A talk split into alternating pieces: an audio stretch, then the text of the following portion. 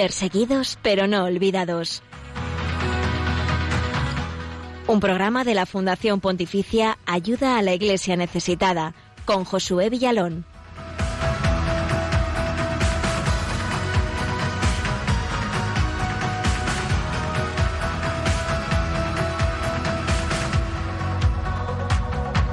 Aquí nos tienes, comenzamos tu encuentro semanal con los cristianos pobres y perseguidos del mundo, este puente que se abre desde Radio María a los cinco continentes para que puedas conocer de cerca las vidas, los testimonios, las noticias de la iglesia pobre y perseguida. Esperamos que estés teniendo una bonita mañana de este jueves 12 de noviembre y damos la bienvenida a nuestros oyentes que también nos escucháis desde fuera de España, a los que nos seguís sobre todo desde Radio María en Perú, Venezuela y República Dominicana.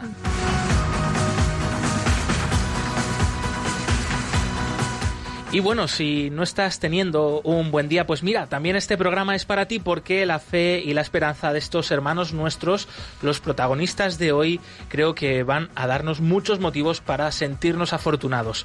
Hoy la Iglesia celebra a San Josafat, obispo y mártir en la actualidad Bielorrusia, hasta donde viajó anunciando el Evangelio por allí por el siglo XVI. Intercede además por la unidad de la Iglesia, él que era un obispo de rito oriental pero católico y que también pues su misión eh, fue esta, la de la unidad, sobre todo con la Iglesia de Oriente, con la Iglesia ortodoxa. Pedimos también su intercesión por los cristianos perseguidos hoy, aquellos que siguen dando testimonio con sus vidas y su sangre del amor de Dios. Blanca Tortosa, buenos días, que ya es jueves y nos toca programa. Sí, muy buenos días, Josué. Buenos días a todos y una semana más estamos aquí con todos nuestros oyentes y amigos de Radio María. Y yo quiero empezar haciéndote una pregunta hoy, Josué. A ver, dispara. ¿Tú sabes lo que son los estipendios de misas? Mm, algo me suena, pero no te sé explicar. Cuéntame mejor. Pues mira, se trata de una forma maravillosa de ayudar a sacerdotes pobres en los lugares más necesitados de los cinco continentes. Mm, y es una pequeña aportación económica que se ofrece para que puedan celebrar una misa por un difunto o por una intención particular. Y ese dinero, en este caso, se recibe a través de ayuda a la iglesia necesitada, un sacerdote, por ejemplo, en Siria, en Venezuela, en Cuba o en Congo, y en agradecimiento va a celebrar la Eucaristía por esa intención. Qué buena, qué buena iniciativa y además esto hace patente la comunión de bienes materiales, pero también espirituales, ¿no? De la Iglesia Universal. Sí, así es, porque además la misa tiene un valor infinito. Yo creo que si lo supiéramos y lo pudiéramos conocer nos quedaríamos helados. Y esta ayuda permite que muchísimos sacerdotes tengan un sustento para su vida y no abandonen su misión que Dios les ha encomendado. Y vamos a hablar en unos minutos con uno de estos sacerdotes para conocer los frutos que puede llegar a dar un estipendio misas. Eso es, enseguida hablaremos con el padre Walter Coronel desde Ecuador, eh, así que quédate con nosotros porque además compartiremos enseguida la actualidad de la iglesia pobre y perseguida. Conoceremos de cerca la situación de la libertad religiosa en Cuba y creo que también desde allí cantaremos y alabaremos a Dios en esta mañana, Blanca. Eso es, Josué, porque vamos a escuchar un canto muy especial de los cristianos católicos desde Cuba. Pues eh, sin más dilación, también damos la bienvenida a Yolanda Gómez en los controles. Eh, bienvenida una semana más amiga, compañera, y te recordamos, estos son los otros canales para poderte poner en contacto con el equipo del programa.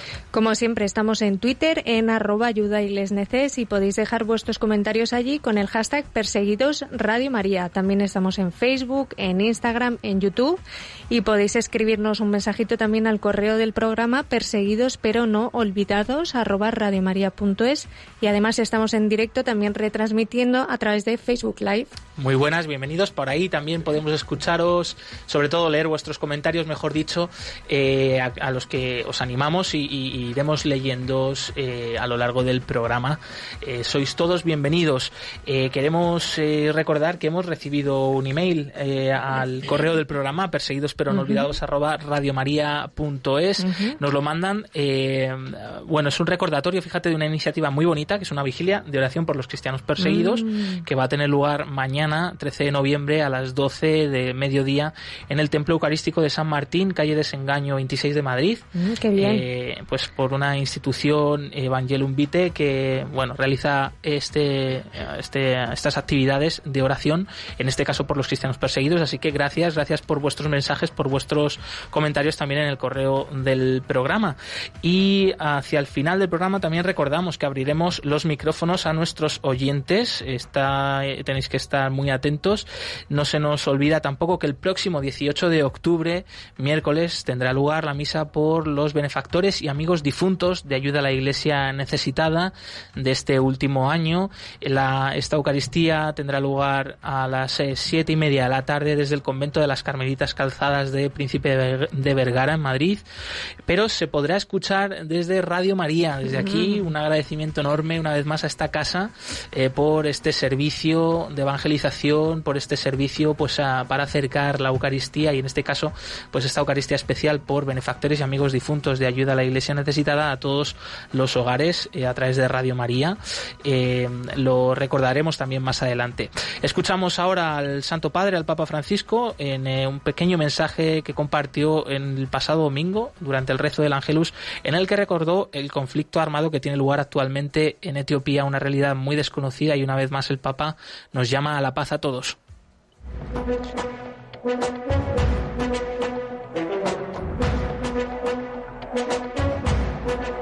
En palabras del Papa.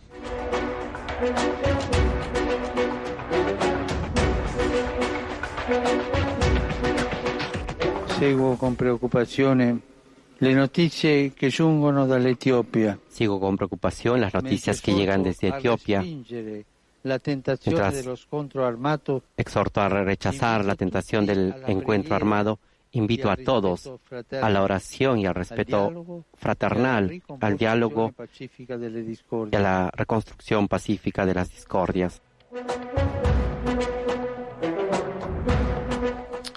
Pues una vez más, el Santo Padre habla de paz, de diálogo en este conflicto que yo creo muy olvidado, ¿no? Que apenas hemos oído hablar de ello, pero preocupa eh, unas últimas informaciones que nos llegaban a través de agencias católicas de información. Ya están llegando los primeros refugiados y desplazados a Sudán, eh, a las fronteras eh, de Etiopía, huyendo de esta barbarie. Sí, es terrible porque es uno más de esos conflictos tan desconocidos o tan olvidados para el mundo y que genera tanto sufrimiento, ¿no? Tanta violencia y, y además un país ya muy castigado ¿no? por la pobreza y la necesidad y cómo el Papa en su misión de ser padre de la Iglesia nos recuerda y nos sitúa y nos enfoca para que no nos olvidemos. Y en estos lugares está la Iglesia, en lugares como Etiopía, como Mozambique, donde también en las últimas semanas nos han llegado información de nuevos ataques yihadistas en el norte del país, en la región de Cabo Delgado. La Iglesia también está presente en Armenia, en Azerbaiyán, en ese conflicto que parece ser que ha entrado en un proceso de alto el fuego. Veremos a ver qué consecuencias. Mm. Eh, y en eh, sosteniendo y, ese sufrimiento y consolando esas eh, lágrimas allí donde Dios llora en la tierra, como decía el padre Berenfried van Straten, fundador de Ayuda a la Iglesia Necesitada, y queremos eh, seguir dando luz y esperanza a todas estas realidades.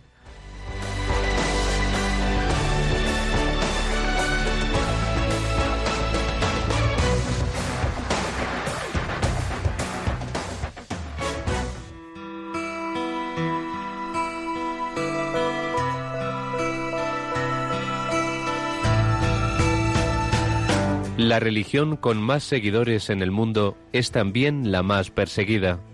Descubre la realidad de los cristianos perseguidos y necesitados en Perseguidos pero no olvidados, un programa de ayuda a la Iglesia necesitada en Radio María.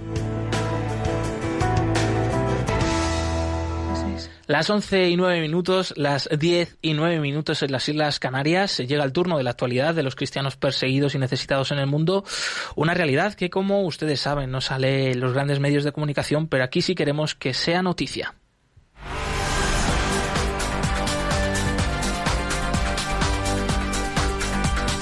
Queremos que sea noticia.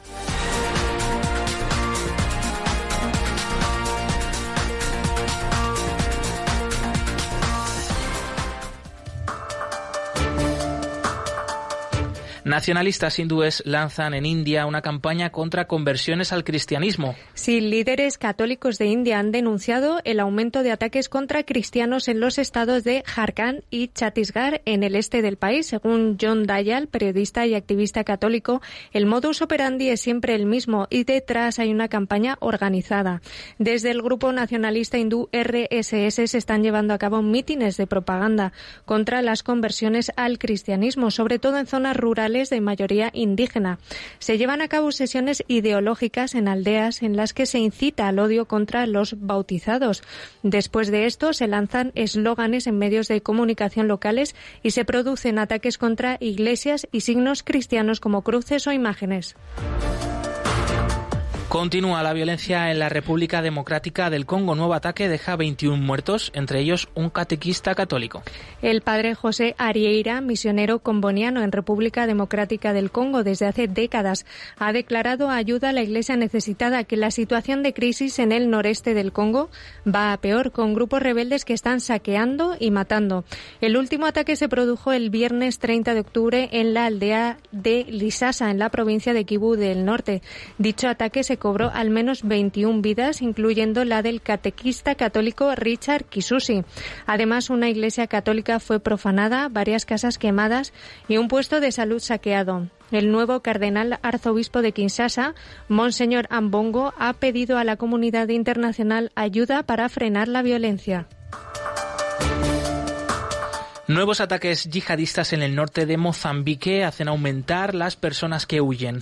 Cabo Delgado, la provincia más septentrional de Mozambique, sufre desde octubre de 2017 un infierno. Se calcula ya que han muerto más de 2.000 personas en más de 600 ataques por parte de supuestos insurgentes del Estado Islámico. Más de 300.000 personas han perdido sus hogares. Las últimas masacres del Estado Islámico en África Central empiezan a salir a la luz. El domingo pasado supuestos yihadistas habrían tomado la localidad de Muidumbe y descuartizado en un estadio de fútbol a una veintena de personas, según relataron fuentes locales. La iglesia en la diócesis de Pemba está perdón, distribuyendo ayuda entre los desplazados que llegan por millares cada semana. Ayuda a la Iglesia necesitada ha aprobado una nueva ayuda de emergencia para apoyar a la Iglesia mozambiqueña. Organizaciones católicas en Indonesia piden justicia para los catequistas asesinados en la provincia de Papúa, al este del país. Las violaciones de derechos humanos en Papúa deben ser detenidas de inmediato, en particular las llevadas a cabo por miembros de las fuerzas de seguridad indonesias, y se deben realizar sin demora una investigación independiente y creíble sobre los casos del asesinato del catequista católico Rufinus Tigau y de Meinus Bagubau. Este es el comunicado de las comisiones de justicia y paz de cuatro diócesis de la provincia de Papúa, al este de Indonesia. En la región más oriental del país hay numerosos conflictos por la explotación de recursos naturales y una fuerte aspiración de independencia que afecta a la labor de la Iglesia comprometida con la paz y el diálogo. Los obispos locales han pedido dignidad para el pueblo y el fin de la violencia sectaria.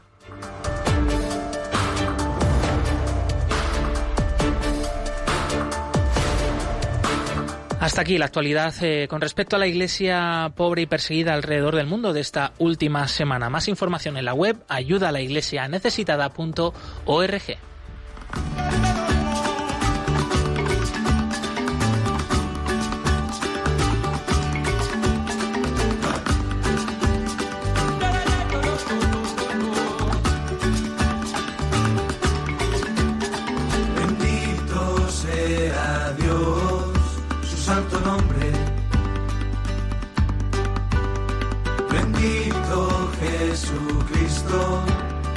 干。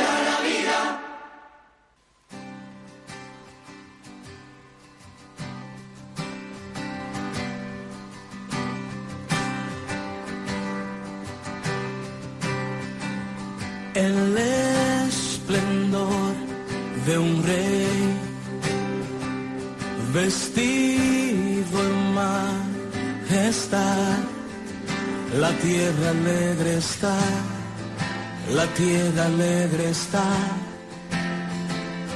Él brilla con su luz, venció la oscuridad y tiemblan a su voz y tiemblan a su voz. Cuán grande cántalo, cuán grande es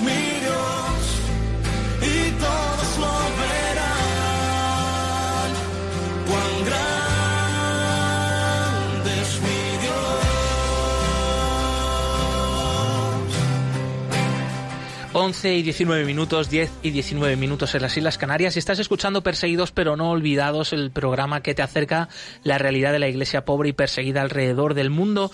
Y en esta ocasión hablamos sobre los estipendios de misas, que son una manera de apoyar a la iglesia alrededor del mundo, sobre todo a los sacerdotes pobres de comunidades en necesidad que no pueden sostener a sus presbíteros. Sí, y por eso hoy tenemos con nosotros al padre Walter Coronel de la diócesis de Portoviejo, en la costa central de Ecuador.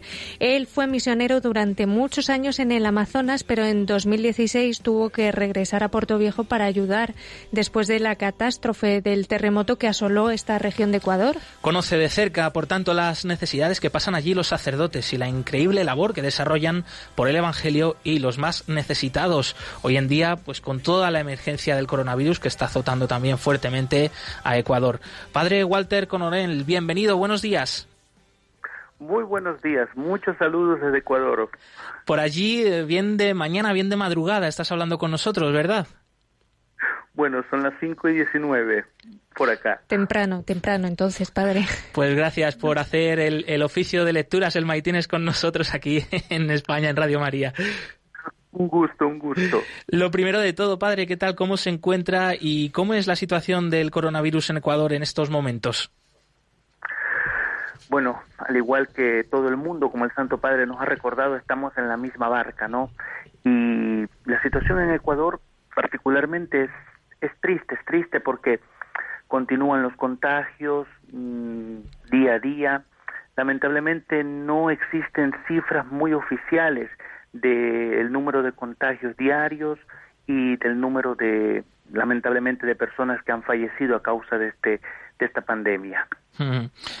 Y padre, en concreto, en eh, su diócesis de Portoviejo, ¿cuál es, eh, a grandes rasgos, ¿no? la realidad, la particularidad de la iglesia allí y, en concreto, de esta misión que desarrollan los sacerdotes?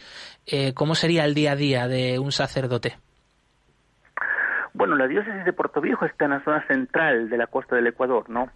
Y, y es una diócesis relativamente joven con un amplísimo territorio rural. La mayoría de nuestros sacerdotes están desempeñando su ministerio pastoral en la zona rural, trabajando con los pueblos campesinos.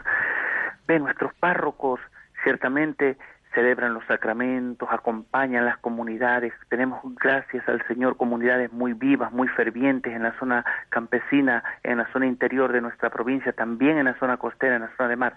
Y además de esto, nuestros párrocos acompañan tantas veces otros servicios sociales, como por ejemplo la ayuda a la salud, ayuda eh, a la escolaridad, en ciertos lugares incluso se involucran en la construcción de pozos, es decir, la vida de nuestros sacerdotes aquí es súper activa porque, porque mmm, celebran la fe con una alegría grandísima a pesar de las necesidades y de los menesteres que, que, que, que sienten en sus parroquias, pero también se involucran en ayudar a la gente en su ir caminar, es decir, se en, en, su caminar, se acompaña eh, la fe con el desarrollo de la persona integral. Padre, ustedes están recibiendo ayuda con estipendios de misas, que hemos empezado el programa hablando y explicando un poco lo que es. ¿Cómo puede decir usted que, que se valora este apoyo, lo importante que es para, para un sacerdote y cómo puede esta ayuda mejorar vuestra misión? Bueno, primero agradecemos tantísimo ayuda a la iglesia necesitada porque nos está ayudando, nos está subsidiando realmente por medio de estos estipendios de santas misas. el estipendio de Santas Misas es la posibilidad que un fiel, que un creyente da a un sacerdote, en este caso por medio de ayuda a la iglesia necesitada, para que en, celebre la Eucaristía, que es el sacrificio de Cristo, que es invalorable eh, por un difunto, por una particular necesidad que el fiel tenga, ¿no? Estas esto, estos estipendios de Santas Misas, por ejemplo, que ACN, que ayuda a la iglesia necesitada, nos, nos envía, lo distribuimos entre los sacerdotes que están desarrollando su ministerio en las zonas más rurales, en las zonas más necesitadas, en las parroquias donde realmente, por ejemplo, a pesar de que los fieles sean muy comprometidos con la vida parroquial, muy comprometidos con las actividades que se organizan desde la parroquia y con una, con una fe realmente fuerte, con una fe ferviente, sobre todo participando en, las, en la celebración eucarística. Sin embargo, la situación económica de la parroquia a veces no permite ni siquiera el, el sostenimiento del, del sacerdote, ¿no? Y precisamente a través de estos estipendios de Santas Misas ayudamos a tantísimos sacerdotes, sobre todo aquí en nuestra, en nuestra arquidiócesis de la zona rural, para que puedan, primero, digamos, celebrar y asegurar la celebración diaria de la, de, de, la, de la misa, del sacrificio eucarístico. Y también para que puedan tener un, un, un medio, un, dinero a disponibilidad para cubrir sus necesidades más básicas, ¿no? Que tantas veces son transporte a comunidades lejísimas, cubrir, por ejemplo, la alimentación, tantas veces la salud. Tenemos sacerdotes en nuestra arquidiócesis que han sido afectados por el COVID-19. Dos de ellos en este momento están bastante delicados de salud. Pues eh, escuchándote, padre Walter, eh, me acordaba que bueno, una de las cosas ¿no? de esta pandemia, sobre todo yo creo que aquí en Occidente y en España, el hecho de, por ejemplo, en un primer momento que se cerraron las iglesias, que no había misas públicas, nos pudo acercar, eh, no sé, crear esa solidaridad con los cristianos que alrededor del mundo pues también sufren esta necesidad de no poder acudir a misa, bien por la persecución, bien por la limitación de que la iglesia se encuentra muy lejos de su casa o esta situación y ahora pues me, hacía recordar eh, eh, pues eh, también la, necesidad de muchas parroquias que aquí en España también lo estamos sintiendo. Pues esa aportación económica de los fieles que se ha cortado en estos meses o por situaciones y, esto nos hermana yo creo más con esta realidad. O sea que hay millones miles de sacerdotes en el mundo que no reciben un sustento porque sus comunidades no pueden son muy pobres y estos estipendios de, de misa pues son pues su salvación para, para no desatender a, sus feligreses. Y en concreto en Ecuador, eh, padre, le quería preguntar eh, sobre pues una catástrofe que vivisteis recientemente en 2016 este terremoto eh, en la zona de Pedernales pero también afectó mucho en su diócesis. Qué consecuencias ha tenido y qué trabajo ha hecho la Iglesia hasta hoy con las víctimas de esta catástrofe bueno la zona de Pedernales es propio dentro de mi diócesis. Ah, es la arquidiócesis de Puerto Viejo. Sí sí mm. sí eh, bueno, fue una catástrofe terrible, ¿no? Fue una catástrofe terrible. Precisamente ese terremoto fue el que me originó a nivel personal de, a dejar la misión en el Napo, en el Vicariato Apostólico del Napo, en Amazonía, y trasladarme aquí a la Arquidiócesis de Puerto Viejo por pedido de mm, el entonces arzobispo, de mi arzobispo, Monseñor Lorenzo Voltolini, un misionario, un misionero fideidono. Eh, esta situación realmente en la, en la diócesis ha originado Mm, eh, ha originado cosas bastante lamentables. Por ejemplo, tantas familias que hasta el momento actual no tienen vivienda, no tienen hogar. después de cuatro años del terremoto. Después de cuatro años. Después de cuatro años. Incluso, por ejemplo, como diócesis, después de cuatro años del terremoto, aún estamos, todavía seguimos reconstruyendo algunos templos. Gracias a ayuda de la iglesia necesitada hemos podido reconstruir algunos, algunos templos, por así decirlo, principales, eh, parroquiales eh, que realmente son una bendición para los fieles porque pueden tener un lugar donde, donde reunirse para celebrar los sacramentos. Pero también como iglesia estamos acompañando a las familias, por ejemplo, a través de un programa de reconstrucción de viviendas eh, en la zona rural. Hay gente que aún todavía, más de cuatro años después del terremoto, ya para cinco sigue viviendo en carpas o no tiene una vivienda y realmente es lamentable la situación, pero gente que a pesar de la difícil situación no pierde su esperanza, no pierde de la, de la situación que ha originado el terremoto y que todavía los golpea, y de la situación del COVID actual, gente que no pierde su esperanza, que no pierde su alegría, es gente, yo diría, en pocas líneas, llenas de Jesús, porque es Jesús la alegría. Padre, y le queríamos pedir si pudiera compartir con todos los oyentes de Radio María algún testimonio de cómo el trabajo de los sacerdotes allí en su diócesis es valorado por los feligreses. ¿Alguna historia de fe, de entrega especial de algún sacerdote, por ejemplo? Bueno, nosotros realmente mm, en, este momento de pandemia, mm, tantísimos de nuestros sacerdotes han sido héroes, héroes realmente. Recuerdo claramente el padre Kevin, un sacerdote misionero, misionero de Irlanda, ¿no? De los siervos del hogar de la madre que están presentes aquí. Eh, este sacerdote ha pasado durante toda la pandemia en el hospital. Tantos sacerdotes de nuestra zona rural, el padre Giovanni Pico en una zona llamada San Plácido, ¿no? Cómo durante la pandemia intentaba recoger entre los fieles que tenían más posibilidad alimentos y llevarlos a las personas que, que, que, realmente estaban pasándola súper mal porque había familias que habían perdido su trabajo, eh, las cabezas de familia, el papá, la mamá, y no tenían la posibilidad. Y estos sacerdotes realmente se han, por Dios, en el silencio han, han, han, han intentado, han intentado todo lo posible para un poquito dar consuelo a los fieles, dar consuelo a los fieles, incluso a las personas que ni siquiera profesan nuestra fe, ¿no? A todos. Pienso que son realmente héroes en este en este momento tan concreto y tan difícil para todos, ¿no? Entonces, podríamos podría citar tantísimos sacerdotes. Yo creo que cada sacerdote de nuestra diócesis como cada sacerdote del mundo seguramente ha tenido en su corazón preocupación por esta situación pero también seguramente ha movido algo algo algo concreto algo algo algo tan material para poder llegar y acudir a los a las personas que realmente están pasándola mal. Aquí, por ejemplo, hay personas que por la causa del en los barrios suburbanos de la ciudad donde yo vivo, Puerto Viejo, hay personas que por las que, que, que por motivos del COVID han perdido su trabajo, gente que tenía que vivir de lo diario, ¿no? De lo que vendía informalmente en la calle. Por el lockdown no han podido salir. Entonces, son gente que le está pasando mal y allí estamos intentando dar una mano, intentando dar alimento, que es la cosa fundamental. Y siendo y siendo esperanza, por eso, bueno, pues las decenas de sacerdotes que, que sois en Puerto Viejo, pues estáis ahí al frente y a vuestro lado, pues nos tenéis a todos nosotros eh, para seguir apoyándoos con estos estipendios de misa. Eh, padre, no sé si habéis podido ya celebrar misas eh, de forma pública en Ecuador. Hemos podido desde el mes de agosto celebrar misas con aforo reducido. Nuevamente, por ejemplo, aquí en Puerto Viejo y en algunos municipios de mi provincia que se llama Manabí, eh, desde la semana pasada se ha restringido la presencia de fieles a solo 25 personas en los templos por el aumento de casos COVID.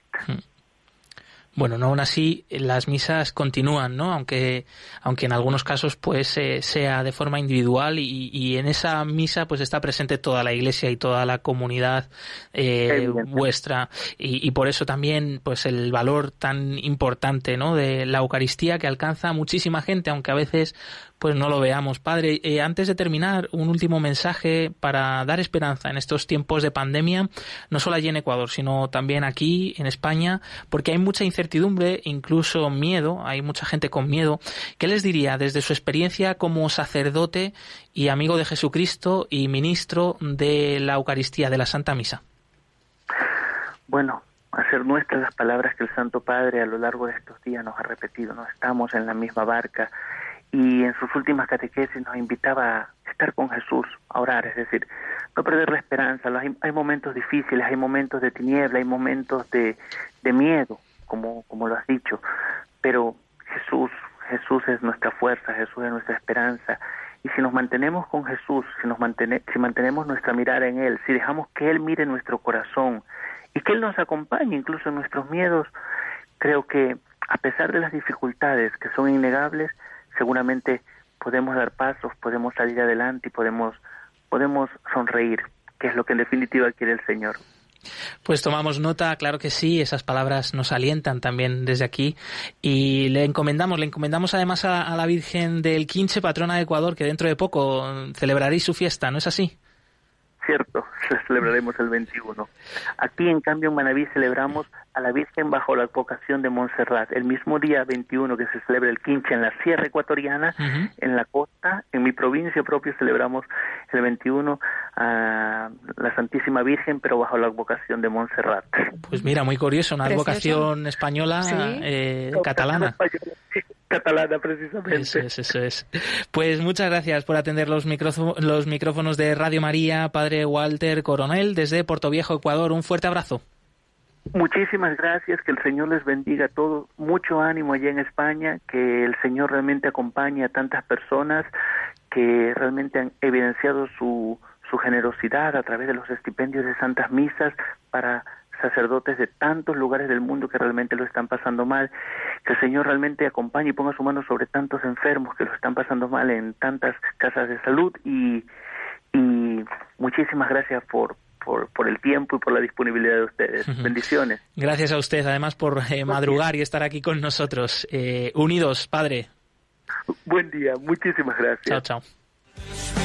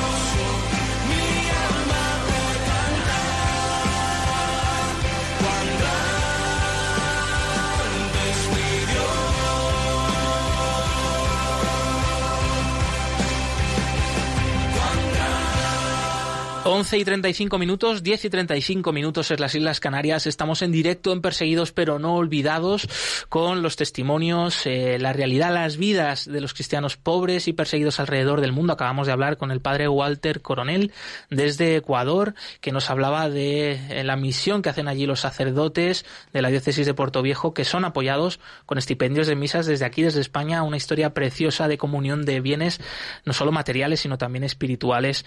Eh, damos la gracias a Dios eh, por esa realidad, por esas misiones. Y estamos eh, ahora, eh, bueno, pues contándote cuáles son los otros eventos, perdón, las, las otros canales para ponerte en contacto con el equipo del programa. Eso es, estamos en Facebook como Ayuda a la Iglesia Necesitada, en Twitter como siempre con el hashtag Perseguidos Radio María, en Instagram y también en YouTube y en el correo electrónico del programa perseguidos pero no olvidados arroba radiomaria.es y en directo estamos retransmitiendo a través de Facebook Live que nos llegan muchísimos saludos cariñosos desde todos los rincones de Manuel, de Ceci, de Carolina, de María, de Miriam, de Blas y la verdad que se, se agradece muchísimo. Pues sí, claro que sí, Blanca, sentirnos acompañados de todos vosotros, los queridos oyentes de Radio María y es el momento del testimonio de la semana. En esta ocasión nos llega desde Pakistán la historia de una niña, una niña católica de solo 13 años que ha dado la vuelta al mundo y que su testimonio pues eh, tiene sombras pero también tiene mucha luz y mucha esperanza.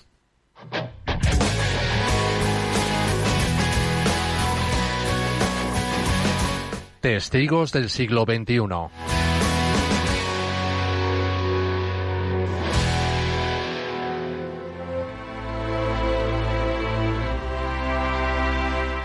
Arzu Raja es una niña de 13 años que vive en Karachi, Pakistán.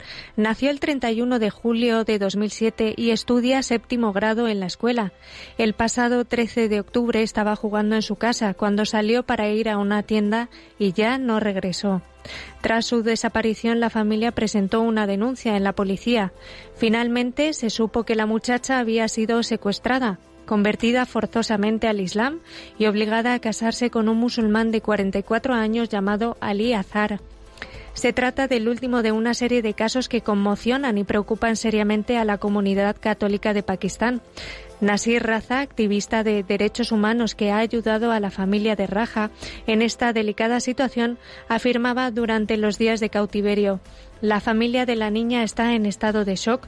La conducta inapropiada de los policías en la comisaría es otro desafío para la familia, sumida en el sufrimiento y la desesperación.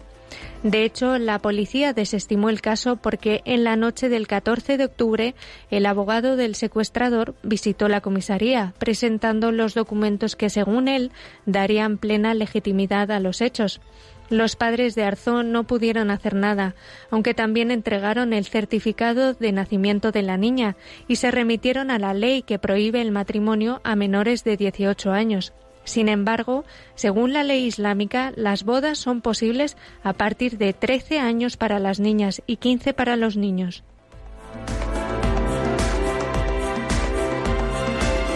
Tras muchos días y largas noches de espera angustiosa para la familia de Arsu, el pasado 2 de noviembre se celebraba una audiencia en, el que, en la que el Tribunal Superior de Sindh, la provincia en la que está Karachi, ordenó a la policía la liberación de la niña de su presunto secuestrador y su alojamiento en un lugar protegido para mujeres. Finalmente, la niña fue puesta a salvo y el presunto secuestrador, Ali Azar, de 44 años, fue detenido junto a dos hermanos suyos y un amigo acusados de presunta complicidad. Regina Lynch, directora de proyectos de ayuda a la Iglesia Necesitada Internacional, que ha apoyado la defensa legal de la joven, afirma: Nos alegra ver cómo se está desarrollando felizmente el caso de Arsur Raja.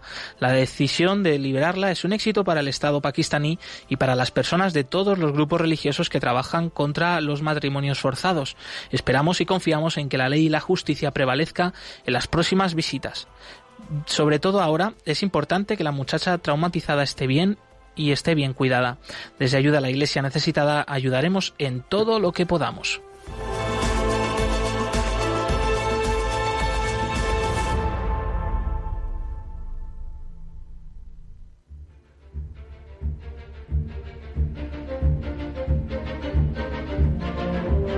Nuestros hermanos perseguidos son la élite de la Iglesia y ser solidarios con ellos es una obligación que la honra nos impone. Padre Berenfried van Straten, fundador de Ayuda a la Iglesia Necesitada.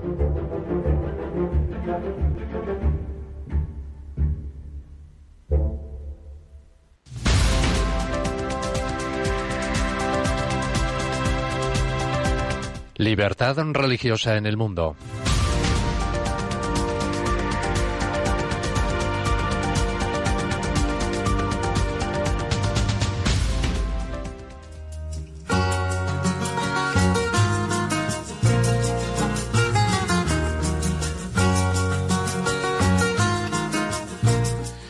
Artículo 5 de la Constitución de Cuba, revisada en 2002, describe al Partido Comunista de Cuba como la fuerza dirigente superior de la sociedad y del Estado. Se reconoce la libertad religiosa y de conciencia, la libertad de cambiar de religión o no tener creencias. Sin embargo, es importante señalar varios pasajes de la Constitución cubana que pueden entrar en contradicción con la libertad religiosa. Por ejemplo, el artículo 39 trata sobre la educación y dice en el preámbulo, el Estado orienta, fomenta y promueve la educación, la cultura y las ciencias en todas sus manifestaciones y el Estado fundamenta su política educacional y cultural en el ideario marxista y martiano, añadiendo que la enseñanza es función del Estado que promueve la educación patriótica y formación comunista de las nuevas generaciones. Examinando también en detalle la aplicación efectiva, el artículo 62 establece que ninguna de las libertades reconocidas a los ciudadanos puede ser ejercida contra la existencia y fines del Estado socialista ni contra la decisión del pueblo cubano de construir el socialismo y el comunismo. Los grupos religiosos en Cuba deben inscribirse en el registro de asociaciones nacionales controlado por el Ministerio de Justicia y una vez reconocida su existencia, las entidades religiosas tienen que solicitar autorización a otro organismo eh, público para llegar a llevar a cabo sus propias actividades. Aunque no se trata de una religión, sino de un conjunto de prácticas y hay que reconocer que muchos cubanos profesan lo que se conoce como la santería. Estas prácticas casi irreligiosas suelen entremezclarse con el catolicismo, que es la religión mayoritaria de los cubanos.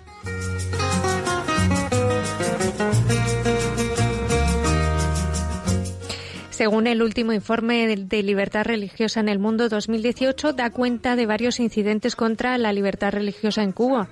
El 24 de enero de 2018, tres sacerdotes católicos escribieron una carta a Raúl Castro denunciando la falta de libertad en Cuba.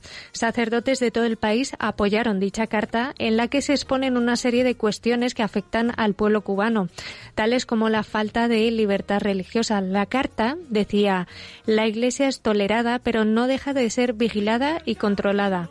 Se reduce la plena libertad religiosa con una controlada libertad de permisos de culto. La Iglesia puede hacer procesiones e incluso misas públicas, pero siempre a condición de un permiso expreso de las autoridades que, en caso de no otorgarlo, no permiten apelación ni dan explicación. El 22 de octubre de 2017, Misael Díaz Paseiro, miembro del Frente Nacional de Resistencia y Desobediencia Civil, Orlando Zapata Tamayo, fue arrestado por el delito de peligrosidad social predilectiva, es decir, que fue detenido por razones políticas y no religiosas. Sin embargo, agentes de la seguridad estatal se incautaron en su casa de dos Biblias, crucifijos y un rosario lo condenaron a tres años y medio de prisión.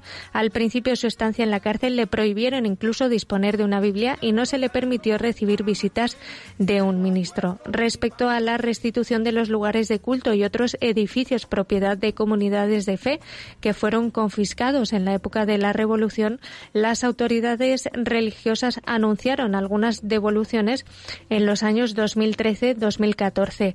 En 2015 se autorizó por primera vez la construcción de tres iglesias católicas nuevas, una en La Habana, otra en Santiago y la tercera en la provincia oriental de Pinar del Río. En los últimos años se ha introducido un factor positivo, como es la aceptación por parte del Estado de proyectos subsidiarios de beneficencia y proyectos educativos como la creación de centros de formación, guarderías, centros de atención a ancianos y pequeñas bibliotecas que disponen de literatura religiosa Además, hay noticias que indican que está empezando a ser más sencillo para el clero y los religiosos extranjeros entrar en el país. Las pruebas examinadas hasta ahora dejan claro que la situación muestra un futuro prometedor para la libertad religiosa en Cuba.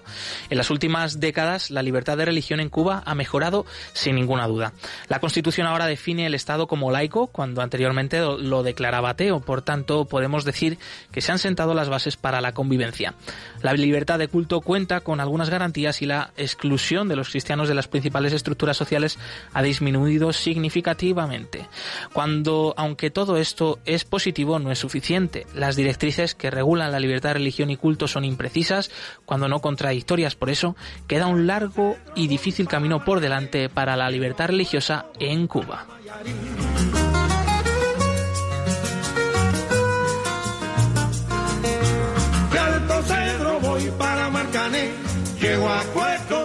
El informe completo sobre la situación de la libertad religiosa en Cuba y en cualquier otro país del mundo se puede consultar en la web ayudalaiglesianecesitada.org.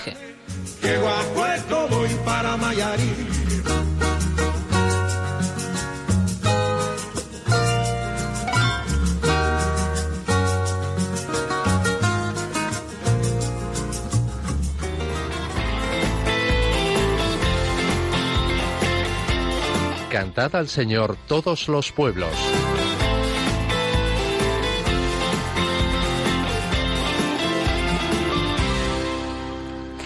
Pues hoy, Josué, seguimos rindiendo homenaje a esta tierra cubana tan, tan cercana al corazón español y lo hacemos bajo la advocación tan querida por el pueblo cubano, como tú bien sabes, de la Virgen de la Caridad del Cobre, que te sonará mucho. Hombre, patrona de Cuba. Eso es.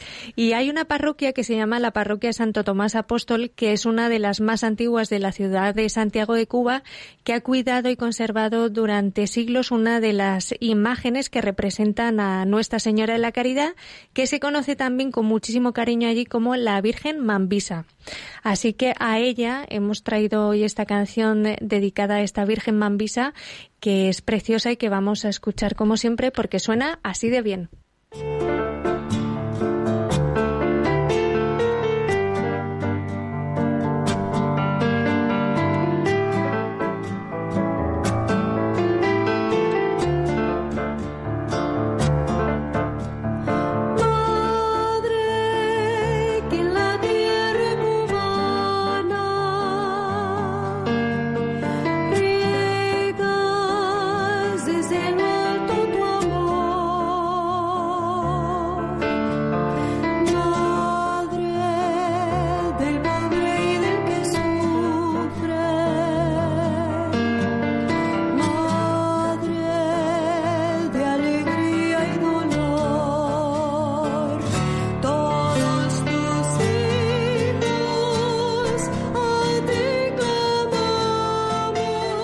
Preciosa esta canción, la Virgen de la Caridad del Cobre tiene que estar muy contenta, ¿no? Cada vez que le cantan esta canción. ¿Verdad que sí, preciosa? Sí, sí, muy bonita.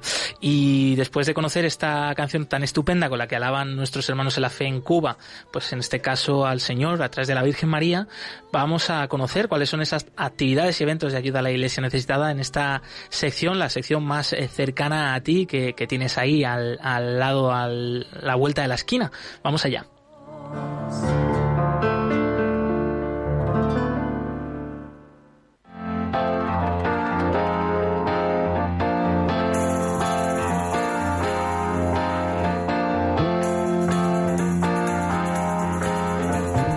Cerca de ti. Y en los próximos días eh, son numerosas las actividades, eventos de ayuda a la iglesia necesitada, pero queríamos destacar eh, uno en particular que realmente es un nuevo tour ¿no? del Cáliz de Caracos. Eh, yo creo que nuestros oyentes de Radio María ya conocen ¿no? este objeto litúrgico profanado por el Estado Islámico en Irak que ha sido rescatado y que está visitando numerosas parroquias y diócesis de España. En esta ocasión va a viajar hasta la diócesis de Bilbao. Y para hablarnos de esto tenemos ya al otro lado del teléfono a Carlos Tortosa, él es responsable regional de ayuda a la iglesia necesitada en la región norte de España. Bienvenido, Carlos. Hola, buenos días, Josué y Blanca. Buenos días, encantado de estar con vosotros. En unos días, eh, dentro de poco, este Cali de Caracos va a viajar hasta la diócesis de Bilbao. Carlos, cuéntanos qué expectación hay eh, de la llegada de este objeto litúrgico de los cristianos perseguidos y si tienes, eh, bueno, pues algo que comentarnos especial sobre esta visita del Cáliz a Caracos, ¿por qué va a Bilbao? Sí, pues mira, eh, de hecho ya está allí, esta tarde es la, primera ceremonia, son, son muchísimas las ceremonias que hay, en total 18, 18, no se pueden describir aquí una tras otra porque sería demasiado, pero bueno, cualquiera las puede encontrar en la página, en, en la página web, en la portada de la página web de la diócesis de Bilbao, ahí está todo descrito, ¿no?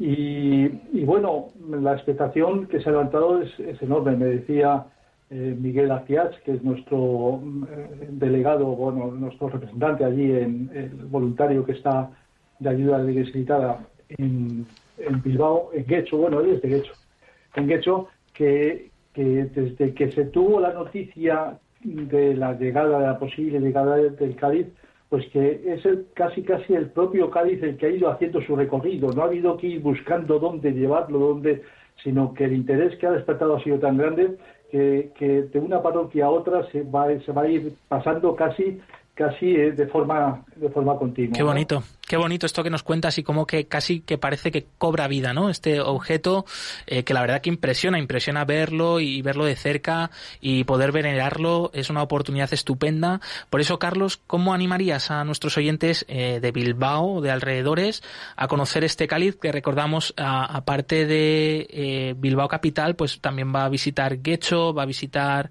Lejona, va a visitar otras localidades de los alrededores y animamos, como decimos, a conocer eh, eh, la agenda de estos eventos en la web de la diócesis de Bilbao, pero ¿cómo les animarías, Carlos? Bueno, eh, yo quisiera empezar diciendo pues que, que no se acerquen al cáliz como quien se acerca a ver algo destrozado, los, los efectos de los destrozos de una bala que lo atravesó, que que no vayan por el morbo de acercarse y ver esto, sino, sino para ver y tener presente el sufrimiento de tantísimos cristianos en, el mundo que son perseguidos y que, están representados en, este, en este cáliz. Eh, realmente tengo que agregar también que lo importante es la presencia del cáliz en todas estas ceremonias realmente no es el cáliz. El centro, el centro de cada ceremonia, pues es la Eucaristía o la adoración al Santísimo. Lo que pasa es que la visión del cáliz pues nos ayuda a, visualizar a Cristo en la cruz a través del sufrimiento de tantos cristianos. Es más fácil teniendo el cáliz delante participar en la Eucaristía o en la adoración em, y, comprender la sangre derramada por Cristo, tanto hace dos mil años como, como lo sigue haciendo a través de, estos cristianos perseguidos. Muy bien, muy bien eso que apuntas y, sin duda es muy importante. Y bueno, pues esperemos que, tenga mucho éxito, que como sabemos esta palabra a veces es como muy mundana y un poco relativa, porque pues cuántos dones también dará esta visita que a lo mejor no se vean y que son también gracias para la vida eterna, que es algo incalculable. Pero bueno, eh, una vez más, eh, gracias por haber estado aquí con nosotros y por esta misión que estáis haciendo tan importante en Bilbao. Carlos Tortosa, responsable regional de ayuda a la Iglesia necesitada de la región norte. Un fuerte abrazo. A vosotros, un abrazo a vosotros.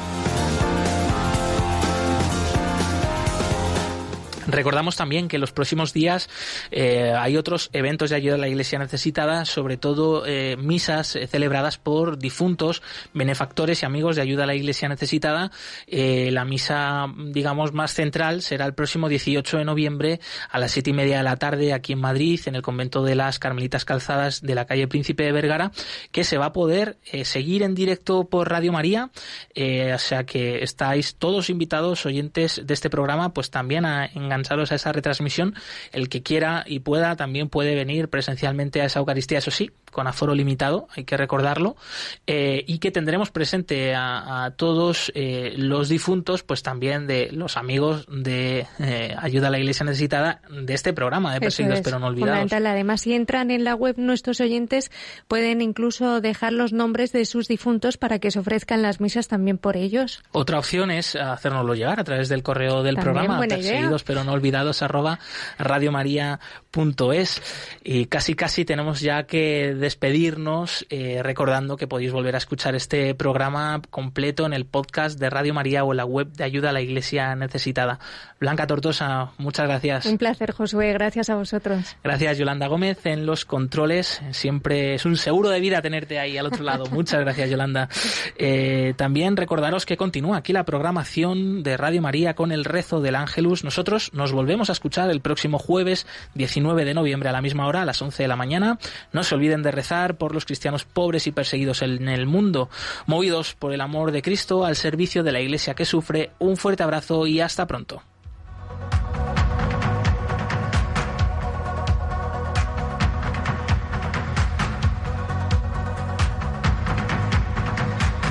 Concluye en Radio María, Perseguidos pero no olvidados un programa de la Fundación Pontificia Ayuda a la Iglesia Necesitada, con Josué Villalón.